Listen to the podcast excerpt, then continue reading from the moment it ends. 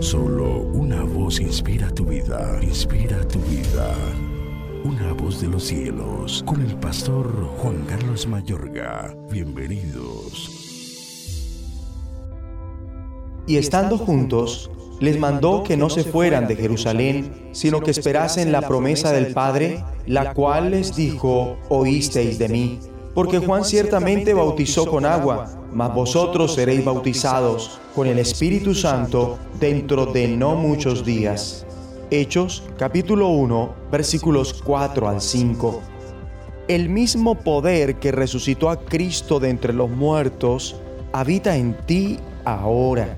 En el libro de Hechos, Lucas nos cuenta la historia de lo que Cristo continuó efectuando a través del Espíritu Santo. Cristo nos compartió del Espíritu Santo como la promesa del Padre y promete ahora que en unos cuantos días los discípulos serán bautizados con el Espíritu Santo y recibirán el poder para ser sus testigos en la ciudad, Jerusalén, en la nación, toda Judea y Samaria y el mundo entero hasta los confines de la tierra. A lo largo del resto de este capítulo puede verse una serie de ejemplos de gente que ha sido llena del Espíritu Santo y ha sido su mensajera por todo el mundo. La asombrosa noticia es también, tú estás incluido en esta lista.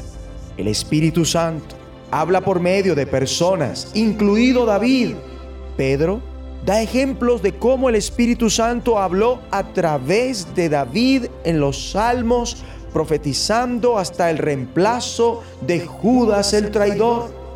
Más que a nadie, el Espíritu Santo ungió a Jesús de Nazaret. Lucas relata que Cristo brindó instrucciones por medio del Espíritu Santo a los apóstoles que había escogido Especialmente les dijo una vez, mientras comía con ellos, les ordenó, no se alejen de Jerusalén, sino esperen la promesa del Padre, la cual les he hablado. Juan bautizó con agua, pero dentro de pocos días ustedes serán bautizados con el Espíritu Santo. Aunque fueran débiles, de todas maneras los apóstoles habrían de ser ungidos por el Espíritu Santo para ejecutar la labor que les aguardaba. La palabra apóstol se emplea de diversas formas en el Nuevo Testamento. En el sentido más amplio, es la persona enviada por Dios y es a todas luces el caso de bastante gente que lo ha sido en el pasado y lo es hoy. En un sentido menos amplio, es gente que tiene lo que ha sido indicado como el carisma del liderazgo apostólico. En este capítulo en Hechos específicamente es usado en el sentido menos amplio. Ellos eran una agrupación particular de gente aptos de manera particular y exclusiva por Cristo.